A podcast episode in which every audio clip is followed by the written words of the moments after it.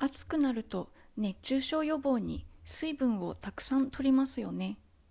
麦茶スポーツドリンク経口補水液ジュースたまにはフラペチーノなどですか？特にたくさん汗をかくと水分をたくさん取るかと思います。暑いためおのずと毎日たくさん飲みますよね。中医学の視点から見るとそこに落とし穴があります。その落とし穴とはドリンクの温度です。冷たいもの氷の入ったものをごくごくと飲むと火は悲鳴を上げます。火は消化機能全般のことを指しています。夏は冷たいものが時々ではなく毎日のように体に入るので火がかなりのダメージを受けます。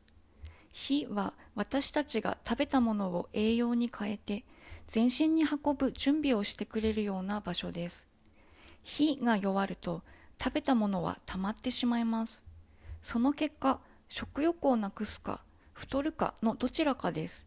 体質によってそれは異なります。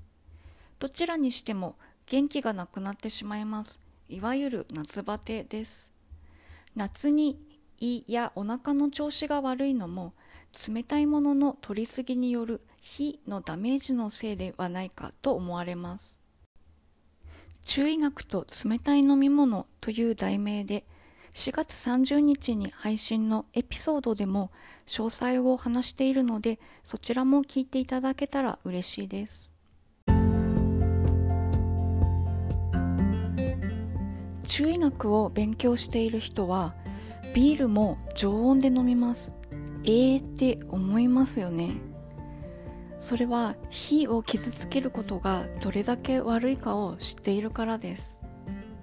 たまには冷たいものもいいかと思いますが毎日はちょっとといったところです。意識して常温や温かい飲み物を夏でも取るようにすることをおすすめします。何事もほどほどにな中医学のモットーです。